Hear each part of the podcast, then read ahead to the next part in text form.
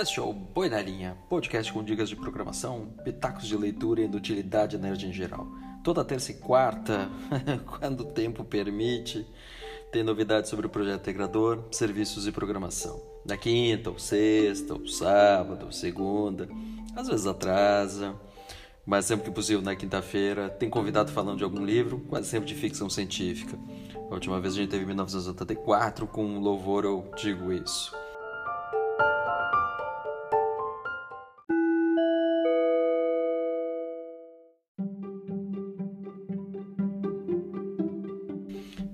Vamos começar a falar já sobre o episódio de hoje, que é tratamento de payload, tratamento de dados com JSON.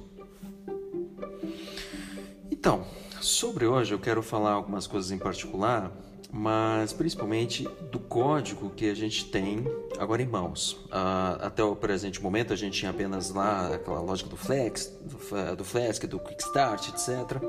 Mas cada vez mais a gente tem que começar a se preocupar, até porque se lembrarmos bem o que a gente viu no episódio anterior, o que a gente tinha era apenas uma, um lá um decorador na linha, etc., com um endpoint que eu barra gravar, usando post, mas ele basicamente retornava um JSON. Ou seja, a gente mandava um JSON e retornava o JSON, o JSON naquela lógica de ping-pong. Só que o salto que a gente vai fazer para essa semana vai ser bem grande. Primeiro, porque provavelmente a gente vai, vai pular um episódio, ah, agora já é quarta-feira, e dia 1 de julho, então a gente já está extrapolando aí o calendário, então vamos, vamos emendar aí dois, dois episódios, tentar concentrar esses dois em um só, e aí eu quero falar justamente sobre isso, porque quando a gente tem que pensar em programação, eu acho que tem duas coisas importantes que a gente tem sempre que ter em mente. Primeiro, que a gente tem que construir uma não, não necessariamente uma história, mas construir uma solução desse problema. Então, antes de mais nada, a gente tem que saber analisar, abstrair um problema, saber exatamente o que a gente quer resolver. E somente num segundo momento, e esse segundo momento às vezes é muito mais breve do que a gente imagina, é muito mais rápido, na medida que esse primeiro momento de análise funciona bem, que é sintetizar a solução em código. Então, no momento que a gente começa a trabalhar com programação, a gente sempre tem aquela preocupação, aquela pressa de começar a ver código, ver coisas acontecendo, porque dá o um sentimento empírico de que uh, a gente está resolvendo o problema. E às vezes é justamente o contrário, quando a gente começa a codificar antes de começar a resolver o problema, na verdade a gente está criando um segundo problema porque a gente está fazendo isso sem um planejamento. E quando eu digo planejamento, é pensar o problema. Então, aqui no caso, a gente, claro, tem aquele plano de metas, etc. Mas a ideia aqui é a gente poder fazer um servidor HTTP, a gente está usando Python com Flask, mas que ele possa pegar as requisições e jogar para o lado. Então, mais ou menos, esse norte a gente já tem. O que a gente tem que fazer agora, semana a semana, pouco a pouco, é ir esmiuçando isso é, e fazendo isso de uma forma o mais didática possível, até porque a gente teve, iniciou a quarentena, fez aquela pausa, aquele interlúdio de duas semanas, voltou, etc.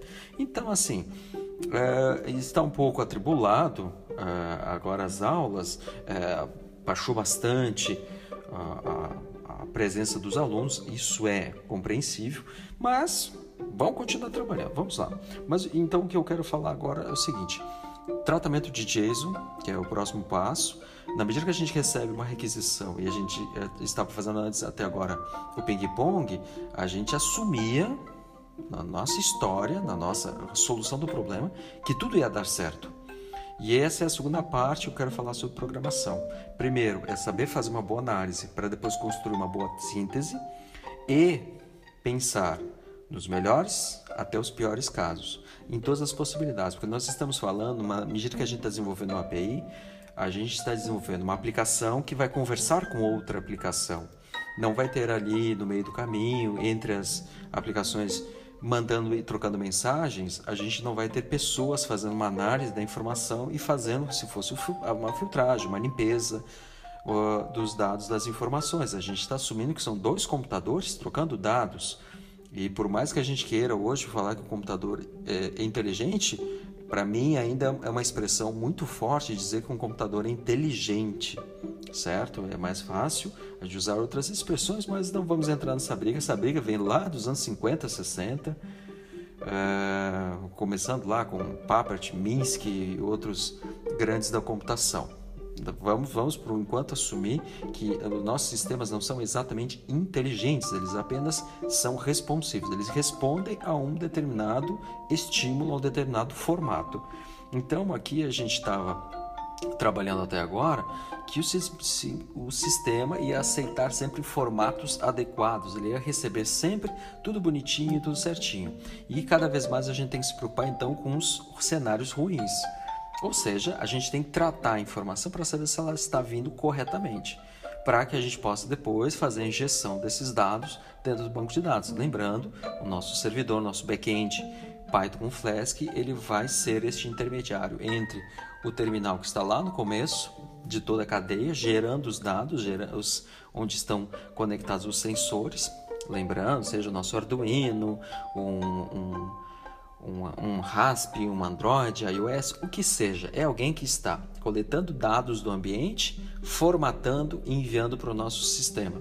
E ele precisa fazer essa análise se esse formato está minimamente adequado para depois poder fazer a inclusão no banco. E o banco ele tem lá as suas regras de negócio. Tem alguns parâmetros, algumas informações que são obrigatórias ou tem um determinado formato para poder fazer isso. Então eu não posso simplesmente mandar qualquer informação de qualquer jeito que o sistema vai negar ou em algum momento dessa cadeia vai se romper, algum elo vai se romper. Então vamos para o código, vamos dar uma olhada para que a gente possa cada vez mais entender que a gente tem que analisar e sintetizar, mas principalmente pensar no bom e no mau cenário.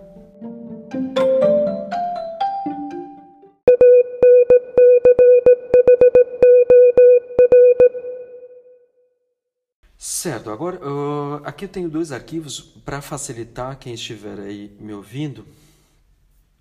Uh, eu achei mais interessante trabalhar com os arquivos lado a lado, mas eu sempre vou fazer, uma vez que a gente está trabalhando com podcast, sempre eu vou ler integralmente cada um desses arquivos, ok? Mas eu vou cada vez mais vou procurar fazer a ponte entre eles. Então, se alguém estiver me escutando no celular, a partir deste momento é importante agora estar com o código aberto na sua frente para que eu possa fazer o comentário e eu sempre vou fazer menção ao nome para que possa abrir o arquivo, poder olhar e a gente sempre ficar lendo. Então, assim, eu vou fazer de uma forma mais pausada, como a gente já, já, já tem sido um hábito aqui. Então, o primeiro arquivo é o servidor-flask.py. Esse primeiro arquivo, que é o nosso servidor de fato, eu vou ler agora, vou fazer alguns comentários inicialmente sobre as diferenças que tem e depois o, o código em si. Então, uh, uh, o que a gente tem lá nas, na, na, primeira linha, que é só a definição ali do Quick Start, sempre reforçando, é sempre uma boa prática, um bom costume. A gente faz uma referência quando o código não é nosso. Eu, particularmente, peguei, simplesmente copiei e colei. Então, é, no mínimo, bom senso eu fazer menção ao autor. Ali nas linhas 13 e 4, eu simplesmente estou carregando as bibliotecas, os módulos, então from Flask, import Flask, request. O request aqui é uma, é uma novidade, porque é uma extensão de uma parte desse módulo do Flask, onde eu quero pegar informações da requisição feita. Então eu faço uma requisição, eu tenho uma resposta, e esses dados depois eu quero tratá-los para ver se está tudo certo. Por exemplo, eu quero saber se eu estou enviando de fato um JSON ou não, se tem alguma coisa errado no meio do caminho. Então eu vou precisar disso, embora isso já estivesse lá no, no código anterior. E na linha 4, eu simplesmente vou criar um objeto, certo? Eu vou instanciar um objeto, lembrando, cada vez mais a gente vai se aproximar da terminologia de orientação a objetos, então que eu estou instanciando uma aplicação lá do Flask que ele vai importar o próprio nome. O nome que é o nome da aplicação. Na linha 7 também, ali eu tenho um decorador, decorador, que é aquele nosso código pronto pré, aquele nosso código é, pré-assado, pré ali onde ele já vai ter um monte de função pré-pronta, um monte de código pré-pronto para salvar. E eu tenho um endpoint, que é o endereço, a URL, onde eu vou definir que barra gravar vai ser usada para fazer a inclusão no banco de dados, desde que seja no método POST. Certo? Aqui nós, nós estamos fazendo uma aplicação RESTful API, no bom chique, no bom inglês, mas é que uma API REST onde eu estou dizendo que apenas o método de é, preenchimento deste formulário, ou seja, a gente tem que mandar esses dados apenas no formato POST. Se eu mandar um GET, por exemplo, que eu estou solicitando, ele vai dizer que esta solicitação é inadequada. Então, até aí o código está totalmente igual, inclusive na linha 8, onde eu estou definindo uma função chamada gravar. Por coincidência, sempre reforçando, a palavra gravar da linha 7 a palavra gravar da linha 8 são apenas iguais, mas é só por uma questão de facilidade do meu código de entendimento, não tem essa obrigatoriedade. É, como é possível ver a partir de agora, eu coloquei bastantes comentários, justamente para que possa ser possível a leitura sozinho, ou se quiser aqui com, com áudio acompanhando, tá? Mas só para deixar claro, aqui é o nosso endpoint, onde a gente vai poder fazer essa inclusão, só que a gente tem que, antes de mais nada, analisar se os, se os campos JSON estão corretos. Estou aqui avançando. Então, olha que bacana, na linha 15, onde, antes de mais nada, eu quero saber se a requisição está vindo no formato JSON. Então, antes de eu, eu assumir que ela é JSON, eu tenho que saber se ela de fato é JSON, certo? Se ela for JSON, eu vou continuar o processamento. Se ela não for, eu já vou saltar, embora o código talvez não esteja tão fácil olhando na página web, mas se pegar um editor onde ele bota aquelas colunas verticais, aquelas linhas para delimitar código, que fica mais fácil no Python, uma vez que ele trabalha com esse deslocamento é, vertical, eu vou ter um else lá na linha 55. Ou seja, se a minha requisição está vindo em JSON, funciona. Eu vou prosseguir e continuar tratando o código. Caso contrário, cancela tudo e já trata a exceção. E a exceção ela é, ela é composta ali na, onde eu monto uma resposta, na linha 57 58. Ficou um pouco extenso, então o, o meu editor ele cortou em duas partes. Não, não tem prejuízo ao código, mas só para que fique mais legível. Né? Aquela questão do Python de ele sempre ser é, visualmente fácil de entender. Então, eu estou montando um dicionário, que é uma resposta, onde apenas de, defino o erro, onde o tipo de conteúdo não foi definido como JSON. No caso, essa, essa, esse teste request.isJSON é onde eu, no cabeçalho, se o content type está escrito application barra JSON. Então, esse primeiro teste é o teste de cabeçalho. Então, sempre reforçando, no HTTP nós temos três partes ali da nossa requisição. Nós temos a URL, que a gente vai começar já, já usando a terminologia de endpoint, mas é a URL. Nós temos os cabeçalhos e nós temos os dados. Uh, a primeira coisa, claro, é o nosso endpoint, o nosso a URL. Então, como ela já é o barra gravar, eu já faço uma primeira verificação, embora não pareça tão explícita no código, mas na medida que eu digo que ele apenas aceita um post, se eu mandar qualquer outro método, ele já vai retornar, se não me engano é 403, método não, não permitido, método not allowed. Ele já vai dar um erro e já vai tratar isso para a gente. Então, na medida que eu defino, usando aquele decorador app.root, eu já consigo fazer isso. Então, a URL, que é a primeira parte da requisição, eu já consigo tratar nessa primeira na, naquela linha mesmo. A segunda coisa que eu estou verificando agora é se o cabeçalho, se eu estou dizendo que o conteúdo que eu estou enviando, lembrando que o post vai ter dados de entrada e dados de saída, ou seja, dados que vão e dados que vêm. Esses dados que estão indo, então no cabeçalho eu tenho que explicitar dizendo eu estou enviando JSON para que o servidor esteja preparado para que vai ter um abre-chaves, um fecha-chaves, vai ter sempre um par de atributo e valor, etc. Então, caso contrário, linha 55 não for, então a primeira coisa, já monto uma resposta nas linhas 57 e 58, que o, o tipo de conteúdo não está definido como JSON, certo? E 59 eu já retorno esta resposta e o valor 400. 400 é um bad request. Lembrando que lá no HT, nas respostas de HTTP, eu, eu estou dizendo claramente para a aplicação que fez essa requisição que o formato está errado. Então, ele está dizendo alguma coisa no cabeçalho que não é compatível com o payload, com os dados, ou vice-versa. Mas, estou dizendo claramente, aqui das linhas 55 até as linhas 59. Se chegar no formato errado, eu simplesmente paro tudo e não continuo processando. Vamos voltar lá para o começo, porque a gente tinha parado lá na linha 15, que é if request.isJSON. Então, primeira verificação que eu tenho que fazer se o cabeçalho está correto. Se o cabeçalho está correto, ele vai avançar normalmente no código e aí a gente avança ali para a linha 18, porque tem alguns comentários, então ele já vai para a linha 18 e aqui ele vai fazer uma outra verificação. O... Só é importante lembrar que como a gente está fazendo um servidor, a gente não tem controle se a aplicação parar do meio do caminho. Então elas têm que estar preparadas para tratar exceções. Exceções é quando tem uma coisa completamente fora do, é, fora do previsto. Então, essas coisas imprevistas têm que estar presentes. Reforçando, a gente tem que fazer análise, síntese, certo? Analisar o problema, sintetizar em código e pensar no bom e no mau cenário. Aqui é o mau cenário. Exatamente isso que a gente tem que entender. Porque eu posso estar enviando o que eu acho que é JSON, o cabeçalho diz que é JSON, lembra? A gente já fez essa verificação agora há pouco. Então a gente assume que até o presente momento o endpoint, que é o URL, está correta, o cabeçalho está correto, mas o payload, que são os dados, eles vêm, por algum motivo, vem errado.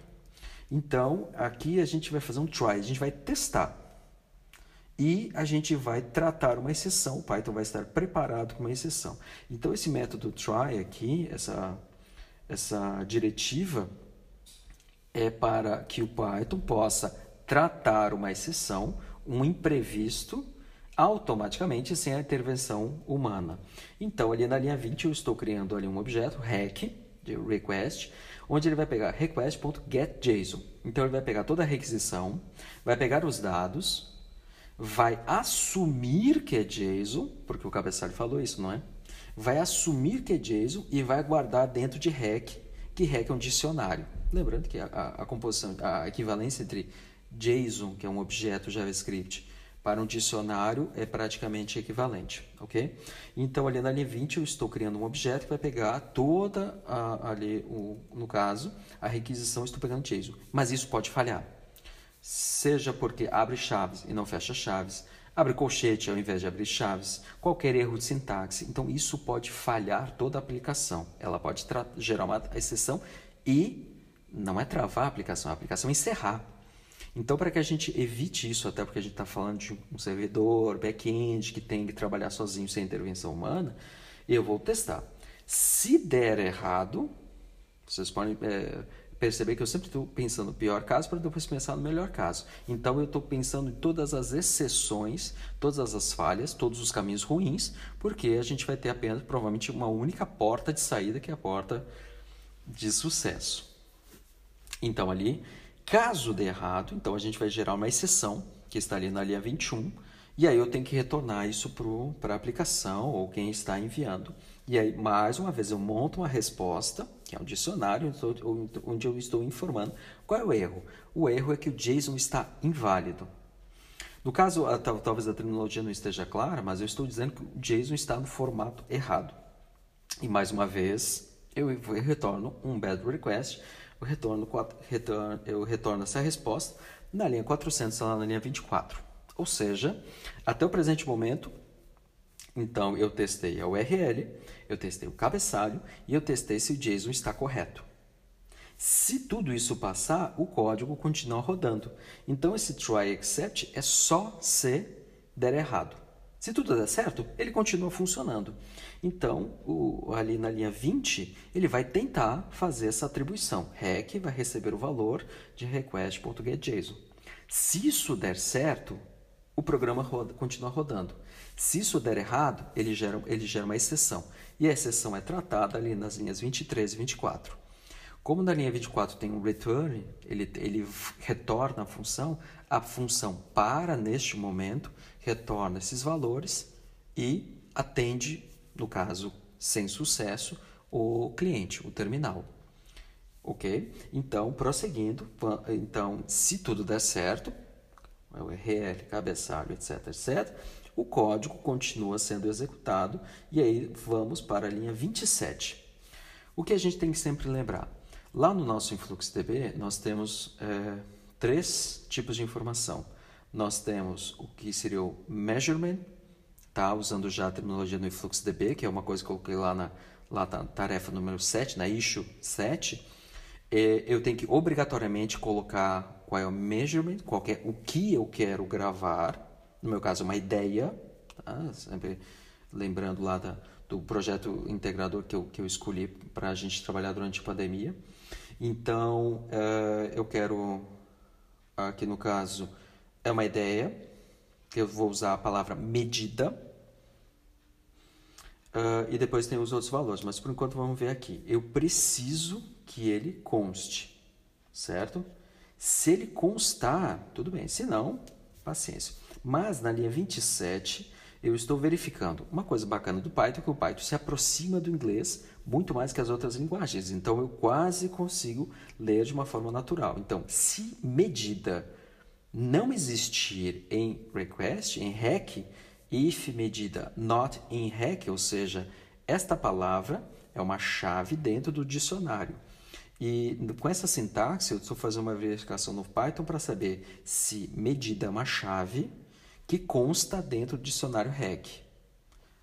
Lembrando que na linha 20 eu tentei fazer a atribuição request.getJSON colocando em REC. Se deu certo, tudo bem, eu continuo meu código. Se ele não constar, estou, estou assumindo que o valor medida não existe. E se não existe, eu não tenho a minha palavra ideia na minha requisição, então não consigo gravar no influx para tudo, temos um problema. E aí então, se ele não existir, Notem, sempre eu estou tratando primeiro a parte ruim para depois tratar a parte boa. Eu vou fazer isso o tempo todo no código, certo? Até para uma, uma prática. Não exatamente uma boa prática, mas uma prática aqui que, que logicamente, para começo de, de aprendizado aqui de código, de programação, é, é mais acessível. Então, na linha 29, mais uma vez, eu construo uh, aqui ó, o erro, aqui eu digo o campo medida não existe, ele é inexistente, e retorno a resposta e, mais uma vez, um bad request alguma coisa está faltando, alguma coisa está errada na requisição. Else, na linha 31, ou seja, medida existe e uh, precisa ser exatamente uma string, precisa ser uma palavra. No meu caso, a palavra ideia, sem acento. Claro, no, ai meu Deus do céu, no novo, novo acordo ortográfico já não tem acento, né? Mas tudo bem. Linha 33, então, se Aqui, mais uma vez, eu estou fazendo algumas verificações. Olha só, eu vou ler, como lá na matemática, eu vou ler o que está dentro do parênteses e depois eu vou explodindo para fora do parênteses. Medida é uma chave que está dentro do dicionário REC, então REC medida vai voltar o valor desta chave e aí eu vou verificar se o tipo é uma string, se ela é ou não é. Se o tipo do valor que está em REC medida não for string, ou seja, não for a palavra ideia, eu simplesmente jogar um número 10, 120, 50, etc., isso não pode, o InfluxDB não aceita. Ele, ele só aceita quando o que eu quero gravar, aquele measurement, aquele, aquele primeiro campo da linha do Line Protocol lá do InfluxDB, tem que ser uma string, tem que ser uma palavra, uma sentença. Então eu tenho que, mais uma vez, gerar um erro, e aqui eu estou construindo na linha 35. Erro, o campo medida deve ser string, tem que ser uma palavra, certo? Preferencialmente sem acento, já para a gente não ter problemas, porque a gente já viu isso em outras ocasiões. E na linha 36 eu retorno para tudo. Ou seja, eu estou tratando agora caso a caso. Então, mais uma vez, para, a gente já tem a URL, a gente tem o cabeçalho, a gente sabe que é um JSON e a gente agora, até o presente momento, até o final da linha 36 indo para a linha 37, a gente sabe que a gente já tem a medida e a primeira parte, ok. O próximo são os marcadores, são as tags. Esses valores são completamente opcionais, eles podem ou não constar. Então, aqui, por enquanto, eu fiz um teste um pouquinho mais simples, e eu simplesmente não verifiquei se eles existem ou não. Pelo fato de eles serem opcionais, eu estou omitindo qualquer teste até o presente momento. À medida que a gente vai refinando esse código, eu vou, eu vou incluir ele depois, mas por enquanto a gente simplesmente vai entender que, na medida que eles não são obrigatórios, eu não preciso fazer nenhuma verificação. Então, ali na linha 39, eu já vou para o terceiro campo. Então, primeiro campo, measurement, onde é a palavra que eu quero definir, depois eu tenho as tags ou os marcadores, e depois eu tenho os valores ou os velhos. Velhos nunca fica bom, né? Parece que é a palavra velho de, de idade. Não, mas é velhos no inglês. Talvez a minha pronúncia não seja tão boa, mas vamos lá. Então, na linha 39, eu quero saber se a chave valores consta no dicionário REC. Se não consta, ou seja, if valores not in REC, aí sim, linha 41, mesma coisa que eu fiz anteriormente. O campo valores é inexistente, ele não consta. Reforçando que no InfluxDB o que são obrigatórios é eu ter um, pelo menos, um, definir qual é a medida, o que eu quero gravar e ter pelo menos um valor numérico a gravar. Não preciso ter nenhuma tag, nenhum marcador obrigatório. Então, se não constar linhas 41 e 42, ali retorna 400 e aí eu sei que é, aqui eu já vou falhar e para tudo, atende o usuário sem sucesso. Caso contrário, na linha 43, eu tenho que saber ainda mais uma coisa. Quando eu vou gravar esses valores, eu preciso informar uma lista de valores e essa lista de valores não pode ser vazia. Ou seja, eu tenho que sempre gravar pelo menos um par de chave, né, chave valor, que tem que ser mais diferente de zero. No meu caso, eu tinha uma ideia, que era a minha medida, eu tinha os meus marcadores, que era a localidade, qual era a ação, qual era o personagem. E por último, eu tinha como valores numéricos a minha localização geográfica. Então eu tinha até o presente momento latitude, longitude e altitude. Então aqui eu tenho que passar uma lista de valores onde eu tenho que dizer latitude, dois pontos, número, longitude, dois pontos, número, altitude, dois pontos, números dois pontos número. E cada um desses é um JSON. Então, cada vez mais, e, a gente vai fazer isso até o final da semana, uh, que isso é obrigatório, que é definir justamente qual é o formato de fato em que é a comunicação entre eles. Se eu quero mandar um JSON, eu tenho que definir exatamente isso. Por enquanto, eu estou assumindo que esses valores, eles sempre são JSON, ou seja, abre e fecha chaves, onde eu tenho uma chave e um valor. A chave é a palavra, altitude, longitude, latitude. E o valor é um valor numérico, menos 27, menos 45, 80 e por aí vai. Então, na linha 46, eu vou transcrever ela. Então, se o tipo do valor em REC valores não for uma lista, ou seja, valores não vier com abre e fecha colchetes, que em JSON define uma lista de valores, latitude, longitude, altitude, ou o tamanho de length, de comprimento, o comprimento desse, dessa lista for menor que 1, ou seja, for zero, é uma lista vazia, simplesmente um abre e fecha colchetes, que no Python que define uma lista vazia, em ambos os casos eu vou construir uma resposta onde o campo valores deve ser uma lista não vazia. E aí eu retorno 400. Então aqui eu, te, eu já estou testando duas coisas e, e, e eu fiz isso de propósito, até para a gente já começar a se habituar com estruturas de decisão, que é uma coisa que a gente vai ver cada vez mais aqui, que é o if ou else, o try except, né? condições, eu estou testando condições, e outra coisa que eu já estou incluindo é is, is not e or, ou seja, essas verificações. Isso é lógica booleana, é coisa que a gente viu lá na segunda fase, né? estamos resgatando isso, mas aparece bastante quando a gente está fazendo esses testes aqui para verificar se está tudo ok. Se tudo isso deu certo, aqui na linha 51, que está em branco, que eu já quero falar, então vamos relembrar tudo que a gente viu até agora. Significa que a gente tem uma URL válida, a gente tem um cabeçalho válido, a gente tem um JSON válido.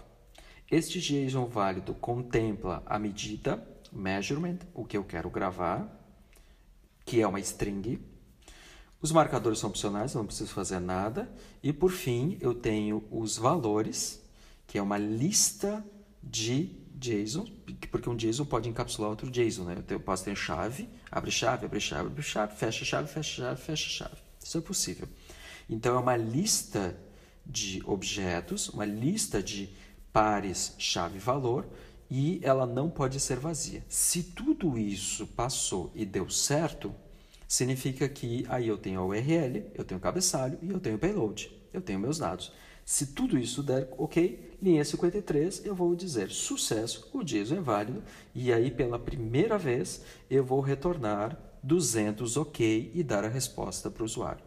Então, o que o código está evidenciando, e apesar de ele ficar bem extenso, é só uma sequência de testes unitários, aqui eu estou fazendo só pequenos testes, é, verificações, eu quero saber se a requisição está vindo no formato certo. Quando a gente está falando de uma máquina falando contra a máquina, provavelmente vai dar tudo certo. Mas vamos imaginar que em algum determinado momento um sensor queimou, houve uma falha, alguém tentou fazer um teste manual, alguma ação humana para fazer isso, uh, um novo sensor que não está contemplando todos os valores. Então, qualquer que seja o problema, a gente tem que estar preparado para isso, seja no pior quanto no melhor cenário. E aqui eu fui elencando os piores cenários para depois em último caso, assumir que o URL, cabeçalhos e payloads estão ok. E aí, para facilitar o nosso amiguinho aqui, um outro arquivo, que é o cliente-influxdata.http, ele vai ser um cliente de teste de todas essas verificações. Então, essa sequência que eu falei, ela está na mesma sequência deste arquivo. E eu vou falar aqui brevemente, até para não nos estendermos muito, já está aqui quase meia hora de conversa. E só para uh, eh, deixar claro o que temos. Então, aqui, já falando do outro arquivo que está dentro da, da tarefa número 7, do, do commit, que, que corrige essa tarefa, que define essa tarefa, que é o arquivo cliente-influxdata.htp. Das linhas 3 até a linha 20, eu estou assumindo que é uma requisição válida. Ela está toda bonitinha, toda certinha e ela vai retornar um dos anos ok porque ali eu tenho na linha 4 uh, um método post. Eu estou fazendo uma requisição para localhost, lembrando que quando eu rodo um Flask local só para fim de teste, ele vai abrir um socket, ele vai abrir um, um servidor HTTP em localhost na porta 5000 e ali eu tenho meu endpoint, eu tenho meu URL barra gravar. Estou então acessando barra gravar post, a URL está ok. Na linha 5, eu estou dizendo que o tipo da informação que eu estou enviando é um JSON. E eu aceito o JSON de volta. Então, na linha 5, eu estou dizendo que o content type, a ida é JSON, e na linha 6, accept é o retorno, é um JSON. Então, vai JSON, volta JSON. Então, o cabeçalho também está certo. Das linhas 8 até a linha 20, abre chaves, fecha chaves. Então, eu também tenho JSON, até o momento está tudo ok. Na linha 9, eu tenho uma medida, então eu tenho uma chave uma chave medida com valor ideia, que é, que é o que eu estava eu estou sempre usando como uh, exemplo aqui para uh, trazer para poder fazer os testes. Então, eu tenho uma chave medida com valor ideia, que é o que vai ser gravado lá no banco. Então, esse, formato é sempre a mesma informação que eu estou gravando, então eu estou repetidamente gravando a mesma informação, só estou mudando o formato. Ao invés de ser aquele formato em fluxo, a gente está colocando aqui. Ah, só, sempre eh, lembrando, a gente só está tratando o JSON, não está gravando no banco, não está fazendo nada por enquanto. Ali tem os marcadores, então são nas linhas 10, então eu tenho o local quarto, personagem Lola e ação a curiosa. Das linhas 10 até a linha 14, abre e fecha chaves. Estou definindo uma lista de marcadores. Cada marcador ele é independente um do outro. Então eu poderia tirar a linha 11, por exemplo, que não iria afetar os outros, porque é uma lista, são valores independentes. Então por isso que na linha 11 abre e fecha chaves. Ele, é, ele tem a vida em si, né, o local quarto, personagem Lola e ação curiosa. Então essa lista pode ser maior ou menor, ou simplesmente eu posso omitir que eu tenho marcadores. Mas, obrigatoriamente, na linha 15 até a linha 19, eu tenho os valores, mais uma vez, abre e fecha colchetes, e aí eu tenho uma lista. A latitude, menos 27, longitude, menos 48 e altitude, 80.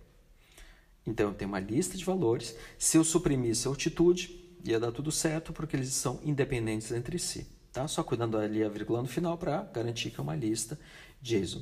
Então, das linhas 3 até, as linhas, até a linha 20, ok, uma requisição válida, vai retornar um dos anos ok.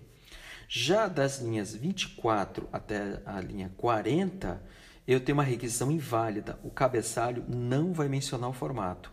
Então, eu já tenho o post na linha 25, já ignoro qual é o content type, ou seja, não digo qual é o formato de ida, mas eu digo que eu aceito um JSON. Então, ao não definir qual o formato que eu estou enviando, o servidor pode assumir o que ele quiser E provavelmente ele não vai, não vai imaginar, não vai pressupor, porque eu não fiz nada no código que, que para isso, ele não vai pressupor que será um JSON. Então, mesmo que o JSON esteja tudo correto, ele não sabe que isso é um JSON, ele pode assumir que isso é um arquivo. E aí ele vai falhar.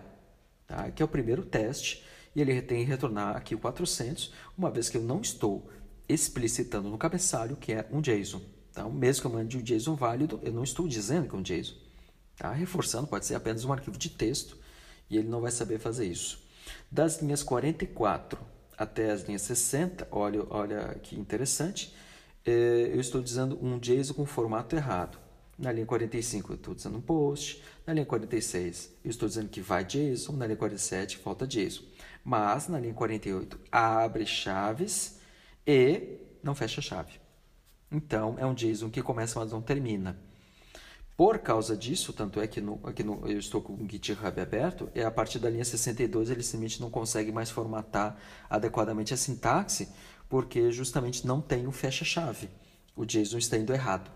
Então, ele, apesar dele eu estar dizendo ele é um JSON, ele não é de fato e, portanto, ele tem que dar um erro, que é aquela, primeira, aquela segunda verificação aqui nas linhas 64 até 80, só para comentar, o que falta é a medida, então o JSON, apesar de eu fazer o post, content type, accept, etc., dentro do, do, do JSON, que vai das linhas 69 até 80, eu só tenho os marcadores e os valores, mas eu não tenho a medida e converter isso para o InfluxDB, não adianta eu tentar ir para a próxima etapa, né, na nossa cadeia de eventos, porque vai falhar. Então, antes de eu tentar injetar um dado no Influx, que eu sei que ele vai retornar um erro, eu já trato isso e já informo para o usuário. Então, não adianta. Se não tem medida, ele tem que falhar. Outro, outro erro possível, ali nas linhas 84 até 101, quando medida está com o formato errado. Mais especificamente, eu já não vou mais falar de cabeçalho, etc. Eu quero pontualmente falar da linha 90, onde a medida não é uma string, não é uma sentença, não é uma palavra, mas é um número. Pode ver ali que não está entre aspas. Então, ali não é a, a sequência de caracteres 1, 2, 0, é o número, é a grandeza 120. E isso não funciona no influxo, então eu já tenho que prever e informar o usuário ali na ponta. O próximo teste vai das linhas 105 até a 117, falta valores. Então, na linha 111 eu tenho a medida, na linha 112 abre o colchete, fecha na linha 116 eu tenho os marcadores, não tenho as medidas. Não posso gravar no banco uma informação que não vai ter uma referência numérica, logo tem que falhar. Então também vai falhar. Próximo teste, das linhas 121 até a linha 134, valores têm um formato errado. Medida está ok na linha 127, marcadores vai de 128 até 132, porém, na linha 133, valores têm que ser uma lista não vazia. Então aqui eu estou simplesmente colocando um número 4, 5, 6, 7. Uma informação arbitrária que tem que dar erro, porque eu não vou conseguir depois tratar essa informação e jogar dentro ali do, do InfluxDB. Vai retornar 400. Só deixando claro, é, essa sequência de testes é exatamente a mesma sequência do que eu comentei agora há pouco do, do código. Então, todos aquela, aqueles erros 400 de bad request, eles estão aqui, no, no, coloquei no, exatamente na mesma sequência como podemos ver aqui na linha 138 até 152. A lista de valores está vazia, mais especificamente nas linhas 150 e 151. Pode ver que há valores, abre colchete, fecha colchete, nenhuma informação. Então, mais uma vez tem que dar erro. E para finalizar o arquivo, só voltar, né, apesar de tantos erros, voltar a ver qual é a requisição válida. Ela é exatamente igual que está lá no começo, só coloquei uma segunda vez só para uh, ah, rodar mais uma vez e ver que sim, tem, se estiver tudo ok, o post, content type, accept, JSON no formato válido, tem medida, tem valores, é uma lista, não é vazia, medidas é uma string, então tudo isso contempla os nossos testes e aí sim eu posso passar para um segundo momento que é converter essa informação para um fluxo e injetar lá dentro. porque eu já, aí eu vou saber que vai estar no formato adequado e vai funcionar a aplicação, porque é um servidor, é um back-end e a gente não tem interação. Ele vai ter que trabalhar, fazer isso tudo sozinho. Está bom, né? Então, por enquanto, é isso.